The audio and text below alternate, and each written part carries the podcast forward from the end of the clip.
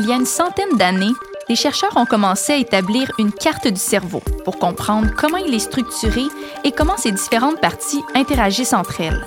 Au fil des ans, ils ont découvert que certaines régions du cerveau sont associées à des fonctions, telles que la vision, le langage, la mémoire et le mouvement. Bienvenue à Le cerveau, c'est moi, le balado de la Fondation Brain Canada. Ici Alice Girard-Bossé. Je reçois deux spécialistes de la maladie de Parkinson, Jean-François Poulain, bénéficiaire de la bourse Futur Leader canadien de la recherche sur le cerveau de la Fondation Azrieli, et Maxime Rousseau, bénéficiaire de la bourse Renforcement des capacités en début de carrière de la même fondation. Nous sommes au 16e congrès de l'Association canadienne des neurosciences.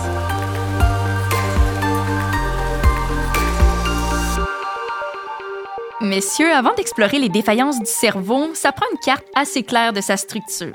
Alors, je vous lance la question. Jean-François, comment le cerveau est-il organisé? En fait, les premiers anatomistes, pour comprendre comment le cerveau est organisé, il a fallu qu'ils regardent. Puis, il a formé une sorte de carte, juste pour comprendre l'organisation spatiale, les différentes régions du cerveau, comment c'est composé. En fait, quand tu regardes le cerveau humain ou même de n'importe quel mammifère, on voit qu'il y a une grosse région qui est comme repliée sur elle-même, qui tapisse le cerveau. C'est le cas du cerveau humain aussi. Puis quand on, on, on, utilise un outil pour le sectionner en tranches plus minces, on voit qu'il y a plusieurs autres régions sous-corticales en dessous du cortex qui composent le cerveau également. Sans aucun autre outil, sans microscope, on peut voir aussi qu'il y a des régions qui sont beaucoup plus pâles. Dans le fond, c'est les fibres axonales qui composent ces régions-là. Puis des zones grises qu'on appelle, où il y a plus des corps cellulaires, où les, les neurones sont surtout euh, dirigés. Qu'est-ce qui est intéressant dans le cerveau, c'est que toutes ces régions-là sont un peu interconnectées, mais d'une façon vraiment précise. Puis c'est ça qui fait que on peut organiser euh, des différents mouvements. Comme par exemple, si j'ai faim puis je vois une pomme sur le bureau, les yeux vont envoyer le signal au thalamus qui va relier l'information au cortex pour dire voici une pomme. Toute information va être processée en fait par le cortex puis les ondes corticales du ganglion de base pour amener l'information au cortex moteur qui va dire OK, bouge maintenant le bras et va euh, prendre cette pomme. Puis quelles sont les différentes classes de cellules qui composent le cerveau? Euh, c'est une bonne question parce qu'en fait, quand on parle de cerveau, on entend souvent parler des neurones qui est le type de cellule qui est les plus nombreuses dans le cerveau. Mais les neurones, par eux-mêmes, pourraient pas faire grand-chose. En fait, pour survivre, ils ont besoin de d'autres types de cellulaires. On parle ici des cellules gliales, comme les astrocytes, qui sont vraiment importantes pour euh, supporter les neurones dans leur fonction. Euh, il y a les oligodendrocytes qui permettent de faire de, la mélanine qui isole, dans le fond, les, les projections axonales des différents neurones. Il y a aussi les cellules microgliales qui sont souvent caractérisées comme en fait le, système immunitaire du cerveau. Mais ils font plusieurs autres choses qui euh, sont encore un petit peu mal comprises. Maxime, comment les cellules sont-elles organisées dans le cerveau?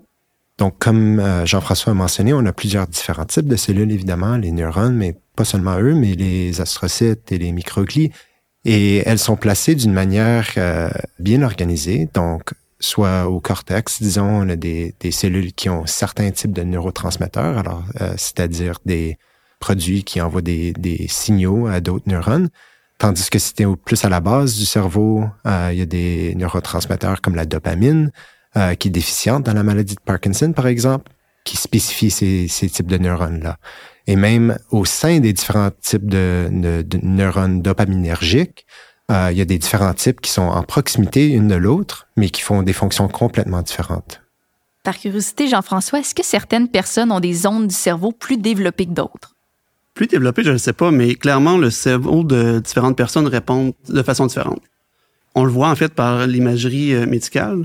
Pour donner un exemple concret, un, musicien qui a joué de la musique toute sa vie, qui écoute de la musique, il n'aura pas la même réponse cérébrale que quelqu'un qui n'a aucune connaissance musicale.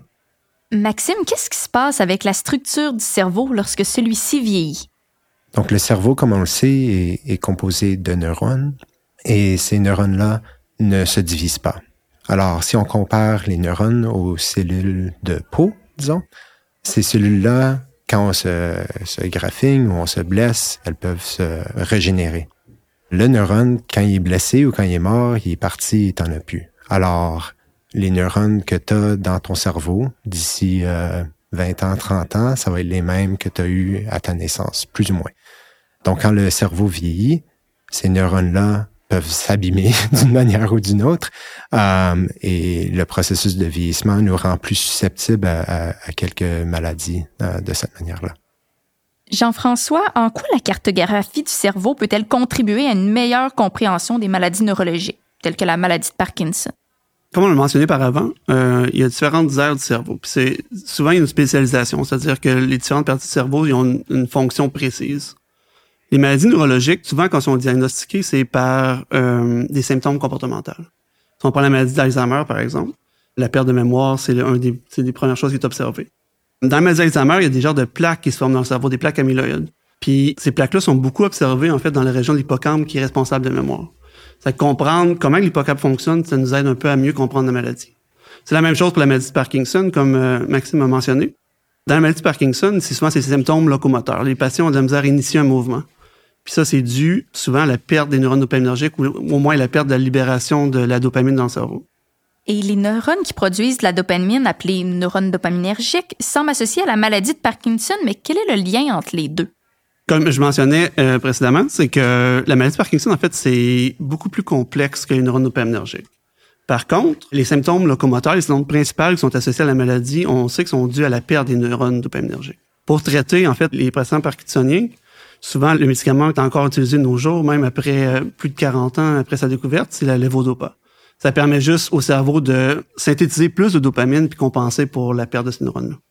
Qu'est-ce qui explique que certaines personnes développent la maladie de Parkinson en vieillissant et d'autres non? Ça, c'est encore un grand mystère. Ben, il y, a plusieurs formes familiales de la maladie qui ont été, euh, qui ont été répertoriées. C'est-à-dire une mutation dans un gène en particulier qui amène à la mort de ces neurones. Mais la plupart des cas de la maladie de Parkinson, c'est pas des maladies familiales. C'est-à-dire que c'est c'est une combinaison entre des gènes qui prédisposent à développer une maladie et un, l'environnement qui favorise, comme la mort du neurone dopaminergique. Je vous dirais par contre que bien que les symptômes locomoteurs, c'est ce qui est le plus attribué à la maladie de Parkinson, notre compréhension maintenant de la maladie, c'est que ça va beaucoup plus loin que ça. C'est-à-dire que ça commencerait sûrement plus dans l'intestin, puis il y aurait des agrégats de protéines qui se propageraient dans tout le système nerveux. En fait, on voit même que dans les cas euh, plus tardifs de la maladie de Parkinson, on voit comme des agrégats de protéines un peu partout dans le cerveau. Maxime, de quelle façon nos connaissances en matière de cartographie du cerveau peuvent nous permettre de développer des traitements pour les maladies cérébrales? Oui, alors le premier exemple de ça, ça serait nos premières investigations de cartographie ont permis l'identification de la dopamine en étant le neurotransmetteur vraiment important dans la maladie de Parkinson. Alors, si tu en as moins, on pourrait en augmenter et on fait ça avec la levodopa, comme euh, Jean-François l'a mentionné. Euh, une autre avance un peu plus récente, c'est les, les, manières chirurgicales de stimuler certaines parties du cerveau qu'on sait qui sont parties d'un circuit qui est important pour le fonctionnement moteur.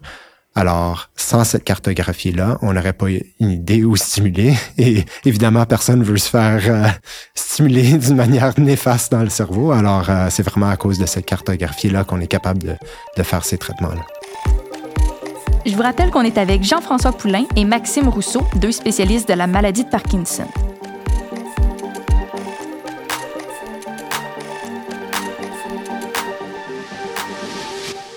Maxime, votre laboratoire est spécialisé dans la maladie de Parkinson. Pourtant, la bourse que vous avez reçue vous a permis de faire un projet de recherche sur l'autisme. Qu'est-ce qui vous a poussé à changer de domaine d'étude? Notre laboratoire est intéressé dans la vulnérabilité cellulaire, c'est-à-dire pourquoi une cellule va mourir avant l'autre dans le cerveau. Dans le contexte de la maladie de Parkinson, c'est les cellules dopaminergiques qui sont atteintes, tandis que dans la maladie euh, de l'autisme, on connaît pas vraiment quelles cellules sont plus affectées que d'autres. Le but de cette étude, qu'on a été subventionné par la Fondation Brain Canada, c'est vraiment étudier la cartographie de ces cellules-là pour avoir une meilleure idée de quelles seraient peut-être un peu plus vulnérables que l'autre. Et quelles sont les différences spécifiques dans les cellules du cerveau des personnes autistes? Je dirais qu'à ce point-ci, on n'est pas entièrement certain.